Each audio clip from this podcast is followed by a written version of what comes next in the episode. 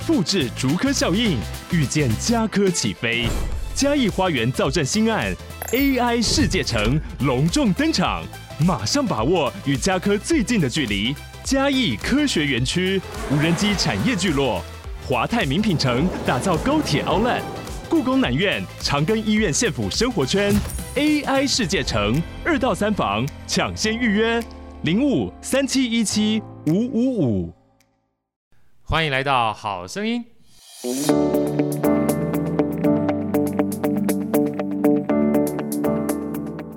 大家好，我是好趣的好哥，欢迎来到好声音。好声音今天呢，特别访问我的好朋友啊，也是钢琴音乐家，呃，魏美慧魏老师来跟我们分享他的新书《我的钢琴之旅》，当然也要分享他整个音乐整个生涯的历程。来，魏老师跟他问好好吗？Hello，好声音的朋友，大家好。哇好哥好，我的声音好好听啊，没有好哥的声音才好听呢。我们事实上已经在脸书上面，还有我们一个创意闲聊好朋友的 line 里面是非常长的时间了。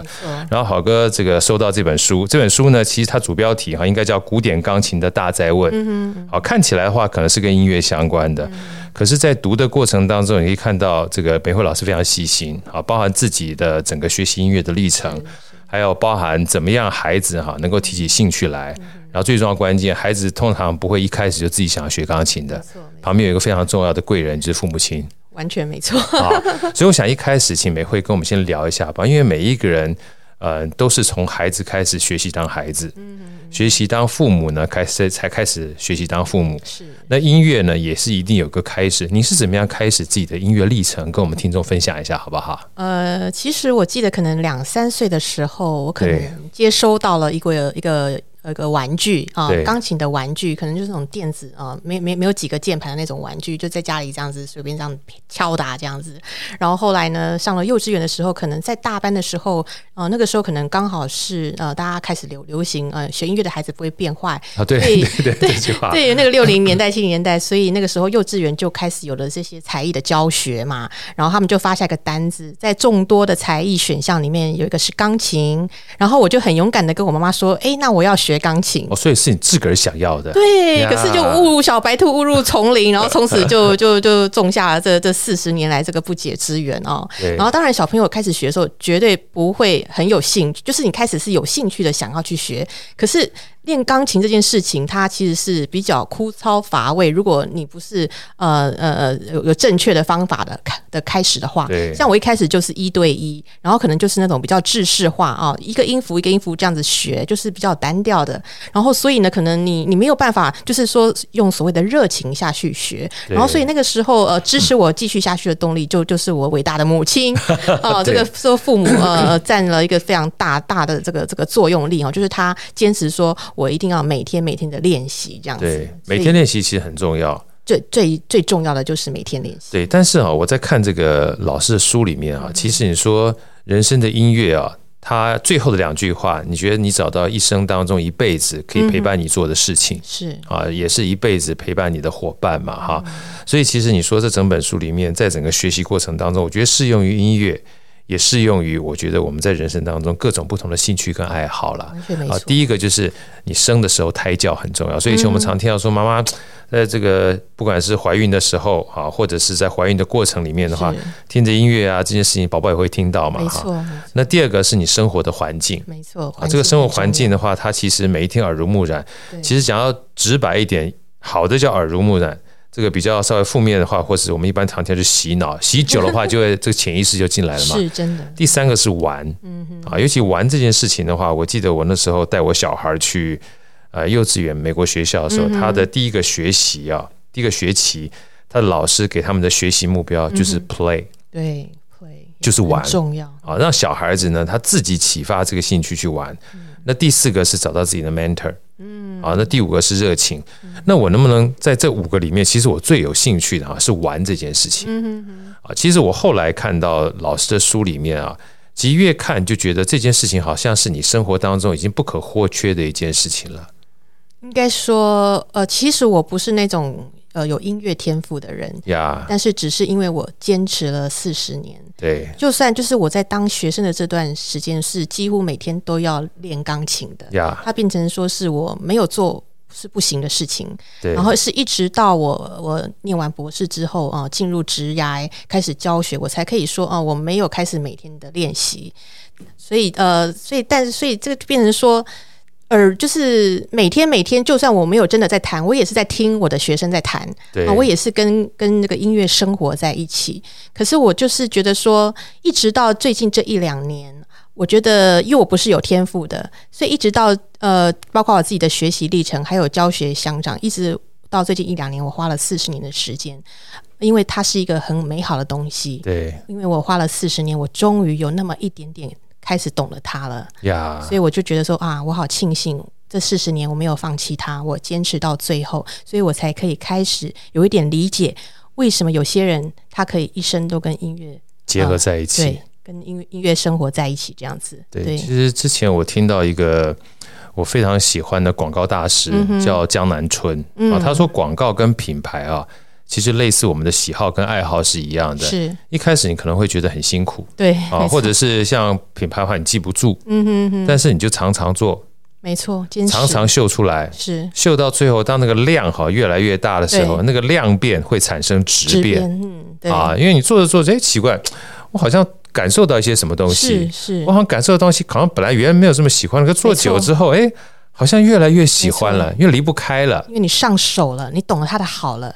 但是首先条件，它要是一个好的东西，就像是古董，就像是一个名画，对，它越历久弥新，因为它好，它的酒越醇越香，对，对。它有它的内在价值在，没错。所以其实我知道美惠老师，你大概十七岁就到国外去开始，算是赴籍到海外去求学嘛，哈，然后在一路求的过程当中，美惠刚才是说他不是一个需要就是很有天赋的人，嗯哼，这就是为什么很多的这个我旁周遭好朋友常跟我讲说啊，这音乐家会练到这么好哈。一定就是就厉害天才了哈！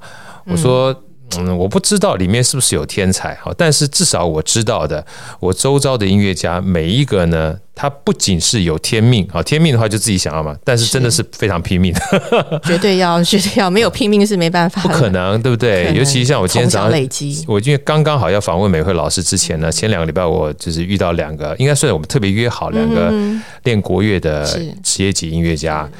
然后其中一个是教授嘛，啊、嗯，他最近在准备，之前准备期末考，然后这个音乐会期末考，然后就问他们学生问他说：“哎，老师，最近这个要期末考的考试哈，我每天大概练多多久才会够哈？两个小时够不够？”嗯、他听完之后，你也不知道该怎么回答。两个小时呢，如果你是练得很哩哩啦啦的话，肯定不够。当然，当然啊，那回过头来的话，你要练得出类拔萃的话，搞不好四个小时、八个小时都有可能。嗯，应该是说历史的累积，不是 不是考前一个礼拜就练得起，不是一朝一夕的嘛哈。所以其实这个东西我也想要请教美惠老师啊，因为我们刚刚在聊持续这两件事情，这两个字是不是很重要？绝对是弹钢琴，古典钢琴最重要。尤其你看到现在呃台面上的一些钢琴家，或者是是在世界巡回的钢琴家，每天都需要练琴。对，真的，这个钢琴这个东西，因为它是跟健身有点关系，跟运动员有点关系。要练嘛？是你的指力，你不练它会不见的。对，这些肌肉啊，这些这些感觉，它会不见的。对，有的时候事实上都可能练到受伤。这本书里面特别提到。嗯一段老师，其实你在练的过程当中，不要小看这个小肌肉，持续练的话也会受伤。你最长的时间的话，可能一段时间你每天都练五到六个小时，对不对？因为我觉得它也是跟本身条件有关系，你的筋骨啊，就像那个钢琴家陈玉香他也讲过，他自己是属于虽然他比较娇小，可是他也是属于筋骨比较强的。所以弹钢琴要变成钢琴家，其实跟你本身的筋骨条件、你的身材都是有关系的。那因为我本身属于比较瘦小，然后我的筋骨可能也一点都不强壮，所以在过去，你说你自己手也比较小，对，我的手非常小，如果要弹很很很这个和弦和弦很大的话，也会很累，还有大跳，对，大跳，想想你的你的腿比较长，你跑步就比较快。吗？对，你的跨步就比较快嘛。那你的腿比较短的时候，你当然就跨步就需要比步频就会比较这个多一点点。是，这就是天生的条件哦。对，所以，所以，对呀、啊。所以在整个练的过程当中的话，呃，适合找到自己适合的方式，这件事情持续不断往前进，也是一件非常重要的工作。是，是对不对？对，是。然后我是就是经过这四十年，哎，慢慢的找到说自己应该如何的去呃，比如说效率的练习啊，用用你的头脑下去练习，呃，就是还有就是慢练。慢练就是，比如说那个时候会受伤，也是有一点。我那个时候不晓得如何呃练琴的技巧，求好心切。对，求好心切，以为就是一直练一直练，那个音就会弹对，一直一练一直练，那个音乐性就会出来。其实很多时候是你头脑要去理解，没错。然后这个手指它只是带出来而已。对，霍洛维兹讲过一句话是，呃，用音乐带动技巧。可是当我是学生的时候，我可能还没有那么的理解这句话，所以也是经过时间的累积，我才慢慢的找到这这些精华的所在。对，对，所以这也就是为什么我在这本书里面看到第四个 part mentor。嗯，对，我觉得找到好的老师啊，师傅领进门，修行在个人。对可是师傅领进门那一刹那哈，可以让你。就是在整个修行过程当中，少走很多冤枉路之外，不会受伤，绝对是的啊。所以这件事情其实蛮重要的。所以美惠老师，我能不能请教你哈？比如说，像就以钢琴来说好了，假设一个父母亲他想要去。帮小孩找到一个比较好的老师的话，通常而言的话，你会怎么建议？因为其实在这里面书里面，你特别提到老师有百百种，是就像音乐家的好呢，有百百种是一样的。其实与其说好，倒不如说是有各种不同的特色，对对不对？你会怎么建议一般的家长啊？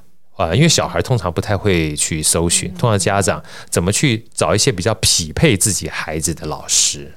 嗯，我在书里面有有有提到说，其实呃，不是每个孩子都适合每一个每一位好的老师，然后也不是好的老师都适合教每一种学生，所以这完全是呃，你跟你跟老师之间有没有契合，那所以这个是没有绝对标准的答案的。所以呃，家长在选择老师的时候，首先你当然是要看你的目标。你想要，然后再来是你的类别，你想要学爵士钢琴呢，还是即兴钢琴呢，还是所谓的古典钢琴？对，都不一样。就是、对，你得先要把你的目标你先找出来，然后再来就是你要学到有多深多难。然后再来，你是在什么样的情况？你你你你是小孩子开始学，还是你成人开始学？你的目的性是什么？你你是为了娱乐，还是你是为了考检定，还是你是为了要有一技之长，未来可以去教学等等的？这些都都是你考量的重点。对对，然后所以再来就是有不一样的老师嘛，然后就是有一些老师他特别会教小朋友，对，甚甚至有些他会带团体班等等的。对，那有些比如说是大学的教授，他们就适合那种已经到某一个程度的。但是也不能这么讲，其实那些大学教授他们也可以教小朋友，所以就是完全看你你你的你的目的性，然后你你的愿意投资有多少。对，我觉得这个目的性还真的蛮重要的。所以其实不管是父母亲而言，或者是小孩而言，他们其实都可以有自己的目的性。对啊，重点是你要开始接触，尤其像这个。美惠老师在这本书里面特别讲的，在你没有学习钢琴之前，你不一定要练钢琴才会接触钢琴，可以开始听，是，对。不对？听各种不同的乐派，听各种不同的老师，就是你不一定基本上一定要学古典的，没错啊。如果你今天想要学即兴的，学爵士的，那它也是一种不同的学习方式，完全是啊。所以说，其实找到自己的喜欢这件事情很重要，先了解自己想要什么，你才会到最后哈，他不是在逼着你学琴，没错。你可以找到自己的喜欢，就变成热情了，是就持续不断往前推动了哈。所以其实在这边我也想请教这个美和老师啊，因为毕竟呃你要教学，然后自己要练琴，我觉得写书不是一件容易的事情啊啊。这个能不能跟我们分享一下，当初是什么样的起心动念哈，会想要这一写这一本？我也很喜欢这本书，因为我非常喜欢紫色。还好跳对了，跳对了。我喜欢紫色，然后。看起来就很浪漫，嗯、然后古典钢琴大哉问我的钢琴之旅是什么样的一个机缘之下会开始想要撰写这本书？呃，应该就是时间的累积呀。然后对于我过去这四十年来跟对钢琴的这个不解之缘，我对他的一个承诺，对他的一个回馈，这样子呀。对，然后其实这个写出这个起心动念，呃，我在书里面有写是。呃，基于我在念博士的时候，有一位呃 piano pedagogy 钢琴教学课程的老师，他就特别提到，像我们通常一对一或者是在学校的课程，一对几位几十个学生这样子的课程，其实你能够触及到的学生是有限的。那他也鼓励我们能够写书，留下一个记录，或者是影音的记录，以后能够传承下去，能够触及更多人。对，对，因为他的鼓励，因为毕竟这个现场的老师的话，一对一就只教一个，没错。一对十的话呢，就只教十个。是，但写了这本书之后，不管是一百人、一千人、一万人，只要有人看到这本书的话，他或多或少，就算他没有学音乐，他也可以有机会理解到音乐这件事情。对，好哥很厉害，这也就是我的起心动念。因为其实我写这本书是给大众都可以可以看的，就是你从来你对。古典音乐买完全没有兴趣，或者是你正在学，或者是你即将要学，它都是一本你可以去看的书啊、呃。甚至你读了之后，你如果从来对音乐完完全没有兴趣，你以后遇到学音乐的人，你也可以跟他聊，就等于说你这是一本有点像是工具书的概念。对，然后还有为什么叫做大灾问呢？因为里面有一些点哦，是一般人可能会有一点觉得模糊两可的，呃，不晓得，呃，可能有点争论的一些一一些点，所以我也是特别呃提出我四十年来的一些经验，然后提出我自己的观点，然后希望给大家呃做一些参考，这样子。对，对其实说这本书叫《我的钢琴之旅》啊，嗯、把那个钢琴如果置换掉。真的是任何的爱好之旅都可以放进去，是是。啊，比如说今天假设是我的书法之旅，对。啊，我的这个三铁之旅，嗯啊，其实我真的觉得这里面真的就是它里面有很多的概念呢，我觉得是互通的，是绝对啊，因为与其说这个它纯粹是教你怎么弹钢琴，倒不如说是美慧老师。他在整个四十年练琴的过程当中，体会出一个把自己学过这么长久的过程啊，集结成你的心得跟大家做分享。尤其刚刚讲了这个，我们带过去一段哈，哎，有时候慢慢练比较快啊。好，老师，你能不能分享一下什么叫做慢慢练比较快？因为以前我在开始拉二胡的时候。我也听不懂老师跟我们讲，因为很多这个曲子是非常快的，听音乐是非常快的。但是他跟我们讲说，快攻要慢练，是真的啊。老师，你讲一下好不好？什么叫做慢慢练会比较快？呃，就像那个小提琴小提琴家哦，Perlman 哈，就是那个有小儿麻痹的那位非常伟大的小提琴家，他也是建议说，其实练琴就是慢练。慢练就就就是你的准则。以前我大学的这个教授 Pavlina Tokavska，他也是叫我大声且慢练。但是他那时候跟我这样讲，但是我还是没有那个耐心可以慢下来。然后经过这四十年，我最近才体会到什么叫慢练哦。其实我们台湾的学生在学钢琴有大概分为两大类，一种是耳朵很好，所以耳朵很好，就是你可能小时候有参加过律动班哦，所以老师都是带律动嘛，然后带音乐啊，带节奏啊，但是你缺乏了看谱。好，就等于说他会变得比较懒的看谱，所以这是一个缺陷。然后另外一种是视谱很厉害，他可能一开始就是一对一，然后他逻辑性比较强，他认 认音很强，但是相对而来他的耳朵就不好了。Yeah. 所以就是大致就分为这两大类。那为什么要慢练呢？慢练的时候，你就可以去听到你的音高。Yeah. 就是你可以听到你的音，这个这个音程，这些和弦等等的，这个是基本的对于音高节奏的了解，然后再来就就是呃呃呃整体的这个这个这个这个技巧的细节，就是你比如说我们这个要跨度，比如说要大跳，你必须去考虑到你的手的这个这个姿势、这个位置等等的，你把它放慢，放慢它就变成是一种心流，然后你。要慢，你才能够去检视它到底是是哪里出了问题。你快的话，你永远就是在重复，一直重复，然后它你可能试了十次，可能里面只有一次一一次一次正确。但是你如果慢练，你试了三次，你去拆解它的细节，可能你你三次就对了。对，就你不用花十次，然后去去浪费那那八次的力气。对对，其实。刚才这一段让我想到另外一本书，就是刻意练习。然后他说，刻意练习从来不是让你练很多次，但这很多次都是错的。对，是是，是不是？如果说你练得很快，你稀里糊涂过去了，没错。里面就像刚才美慧老师讲的，十次里面有九次错，但是其实很可怕，真的真的。因为一不小心，你就把那九次的错误就记录到你的肌肉记忆里面去了。所以你就一直弹错，没错，就 需要花更多的重复去去弹去练对。对，那如果说你慢慢练，练了三次呢，可能第一次是错的，第二次是错的，从第三次开始对，就会一直对下去，你就会一直对下去，因为你知道那个是对的。然后你慢慢慢慢呢，在对的过程当中增加速度，这才是慢慢练，没错，比较快的关键嘛。好，那接下来有另外一个就是大家常会问的问题，因为我们刚才在谈说。到底要练习多少的时间？包含美慧老师，呃，我相信那时候你之所以会受伤，绝对不是一天练一分钟受伤的，不是啊，因为肌肉它会疲惫，是，所以疲惫的话，一定是长时间才会疲惫。对，啊，就像我刚刚讲了，我那个音乐家朋友说，他的学生问他每天练两个小时够不够？他说他们当时在。就是练琴的时候，不要讲期末考试了，嗯、平均每一天练四到六个小时是正常，嗯、而且不是人家逼他，他觉得好玩儿，嗯，对，他喜欢。嗯、那更不要讲说，后来当了职业音乐家之前要考试的时候，几乎是每天练八个小时到十个小时都可能。对，像那个钢琴家最近很流行的那个 Yn Chang Lim 嘛，那个韩国的的那个 Van Cliburn 的首奖那位，他那个时候去比赛的时候，呃，住在寄宿家庭，每天练十三个小时。是啊，就就除了除了吃饭睡觉之外，其他几乎都在练琴。然后他说他的愿望就是到森丛林里面啊，嗯、呃，就是离离离离离世，然后独居在森林里面，每天跟钢琴住在一起。对啊，像我之前看一个动漫片。嗯好像叫《森之之旅》，森之旅吧，它就是 Piano Forest 专门讲这个，好像孟德尔颂的相关的音乐，你就发现。他在弹琴的时候，他觉得就在呼吸，是是，到最后就是跟呼吸一样，就跟呼吸一样。那你说每天呼吸要呼多长时间？二十四小时啊，一直呼吸，一直呼吸，包含他看到所有的这个事物哈，都可以转化成钢琴的旋律。真的，你睡觉的时候都在想着音乐。对，那在这种情况之下，你说你到底练琴练多长时间？一直都在练，真的，是不是？你算脑袋在练，也算在练琴。真的，真的。我就记得曾经我看过一个电影，那个人呢，他自己想要练这个。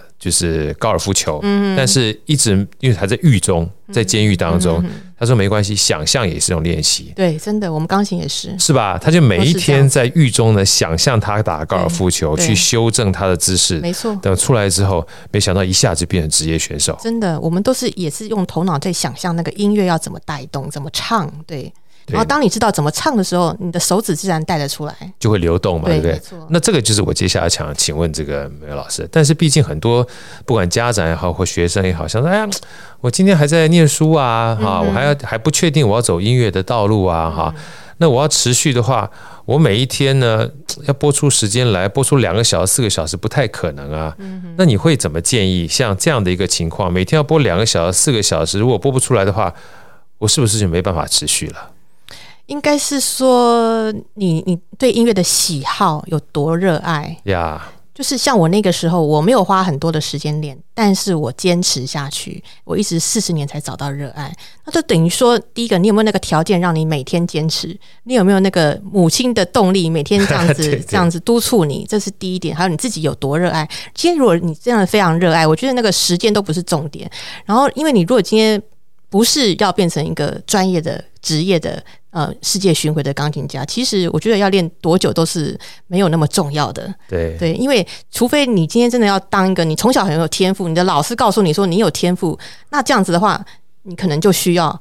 而且像那个周善祥最近会来我们台湾呃演出的周善祥，周老师，像他就是一个天才。那但是他是从小三岁、四岁、五岁，他自己读那些乐理书，自己去理理解，自己开始作曲，自己每天坐在钢琴上面弹到手都在流血，弹到他妈妈都要喂着他吃饭，他都舍不得离开钢琴，那就是他对钢琴的热爱。所以我觉得第一个就是你对钢琴的热爱，然后再来你有没有外在的因素来来让你持续下去。对，我觉得。到最后就是不需要时间，不是一个重点。时间不是重点，对，时间不是重点，持续很重要。对，其实老师，你一开始的时候，你也不是。呃，坐在钢琴上面两三个小时，完全没有，是吧？对，因为我一直到小六我才知道有音乐班，我我我才开始考嘛。然后所以在小六之前，我都是每天只有练半小时，但是是持续的。但是那也造成是我一个缺憾，因为我并没有从小锻炼，然后也造成我为什么会写这本书？因为我有我有缺陷，我有不足，所以我才会去想说，那我我们这些开始初学钢琴的，我们要如何才能够能够。呃，顾全到能够不用有那些不足，所以才有了这本书。那老师，你跟我们讲一下好不好？像你刚刚说了，这个三十分钟这样练的话，可能不是一个就是不足。但是我也之前听过另外一个故事，就像我们刚刚在访问之前，有一个钢琴老师特别跟他学生讲说：“你现在要准备高中联考了，嗯、你要准备大学联考了。嗯”那未来呢？你不一定要把音乐当成是你终身的志业，是啊，但是它可以一辈子陪伴你，就像你在这本书里面写的，它是可以陪伴你一辈子的事情，是你可以陪伴一辈子的伙伴。没错。所以那个学生问老师说：“那老师，你的意思是什么意思？”他说：“你不一定每天要练很久，对，你每一天呢就抓出十五分钟。”他讲的好清楚，就是十五分钟。如果多练的都是多赚的，真的。但是你每一天如果实在是练不下去了，今天非常忙的话，你就在钢琴前面做个十五分钟，练一下基本功，都可以，让你感觉钢琴在你身边。老师，你怎么看待这样的一个建议？我觉得这建议真的是非常好啊。像那个钢琴家陈玉祥，他说他每天晚上都会呃弹一个小时的疗愈钢琴，哦，不是在弹他他要表演的 repertoire，就是随便乱弹。就是钢琴，它是一个可以自我疗愈的东西，它是声音，然后声音其实对我们的呃五感都是非常的呃呃直接的有有感受的。包括我之前就写写过文章说，音乐可以让我们变年轻。其实音乐的频率哦，对我们呃皮肤的震动啊，帮助，对我们心灵的的的感感受啊，所以不用有目的性，你就是随便乱弹。那钢琴我，我我之前那小学的。呃，半小时。虽然我不是很很很很专业的在练习，可是我的手有在动。对对，虽然我不是基本功很好，可是至少我手有持续的在动。对，所以。所以我我不衔接上不会那么困难，我只需要呃那个时候有正确的老师在带我就行了。所以其实如果大家不是学专业的话，其实就是像那位老师建议的，你就每天五分钟其实也行。你如果不是专业的话，五分钟啊，然后甚至是唱歌啊，我现在就是在呃提倡就是全民音乐，你甚至是唱歌唱 KTV，这都是一种音乐的呈现，然后一种自我疗愈的过程。对，我要跟大家特别分享这个老师在书里面哈，一开始第一页的序就讲了两句话哈。为什么大家不要听说老师的基本功不好？不要忘记哈，他的基本功不好也比我们好很多，对不对？你每一天练三十分钟。你就比每一天完全没有练的人，基本功一定会很好，复利作用，对，对不对？你不会跟全世界非常厉害的钢琴家、音乐家去做比较，嗯、但是你一定会比你昨天来的更好。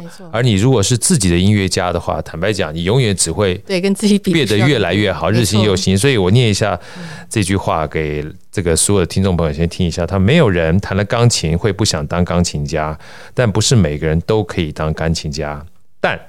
只要在这条路上持续前进，我们都可以当自己世界的钢琴家。嗯啊，所以其实不要比较，都会有骄傲。没错啊，只要跟自己比的话，一定会越来越好。所以最后一个问题，我想请教这么一位老师啊，因为这本书其实我看完之后，真的是蛮生活化、大白话的这个一本。嗯读起来很流畅的书，而且里面包含很多你自己的故事，嗯哼，跟带着大家的故事。是，那你会怎么建议我们来看这本书？跟希望孩子们跟母亲或者父亲们呢，怎么看待在这本书里面得到的一些所谓学习音乐，甚至学习才艺的一些启发，好不好？因为我觉得，呃，大家可能对学习古典音钢琴这件事情啊，可能觉得有隔阂，觉得它好像好像需要很难。哦、呃，需要有很很一个跨越，需要很努力，需要花很多钱等等的。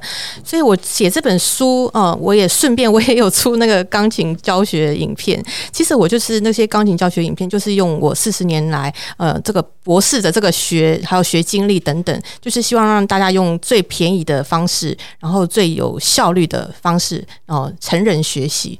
所以等于说我希望就是。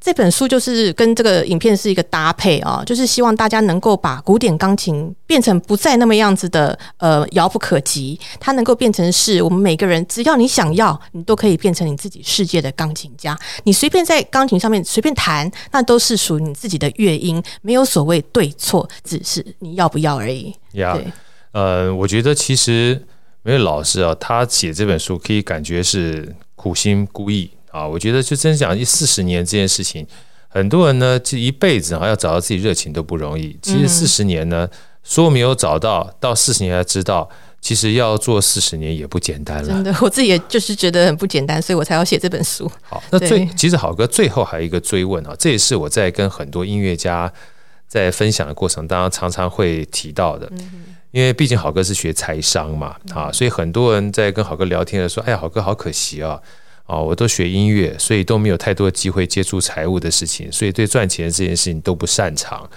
我一开始听还觉得蛮有道理，后来听一听，我都跟这音乐家讲说不对啊，我觉得你不擅长才应该的，因为时间在哪里，成就就在哪里。没错，如果你花了时间又在钢琴上面，又在财务上面的话，你就不会。变成在钢琴或者是音乐上面有特别突出的地方，没错。啊，那财务这件事情呢，是你每一天都会去接触到的。就算你去表演，你会收到这个邀请单位给你的收入。是，如果你身为老师的话，你会当老师的收入。好，那这个接下来是好哥想问的啊，包含上次你也写过一篇文章，其实很多人说学音乐家或艺术家可能收入不是很好。那我问了很多音乐家。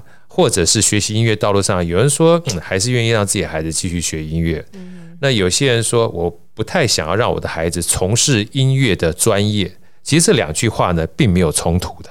啊，一个叫做我还是愿意让我的孩子去学音乐，但我不一定要让我的孩子成为音乐的专业啊。那我想请教你，就音乐学习这件事情，很多的父母亲呢会把音乐学习跟所谓的谋生绑在一块儿。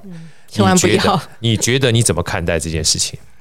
我觉得音乐学习是父母可以给孩子一生中最珍贵的礼物呀.真的，因为小朋友他们不懂啊，他们无法自己抉择。那如果父母能够帮助他，能够帮助他持续坚持一下子，让他找度找到那个那个那个。热情找到那个手感，然后可以，因为你会听到很多成人他他有点后悔说，哎，我为什么小时候没有继续坚持？呀，对，所以如果父母可以稍微坚持一下，帮助小孩，然后就是万一小孩，对不对？对，然后万一小孩他真的没，就是他没有那么的所谓有天赋，其实我们每个人天赋。的程度不一，但是那不重要，因为学音乐不需要有天赋，我也没有天赋。重要的是，就像好哥讲的是坚持，坚持持续。所以，万一你的孩子没有天赋，没有关系，你就是让他坚持，每天每天五分钟、十分钟，让他养成是一种习惯。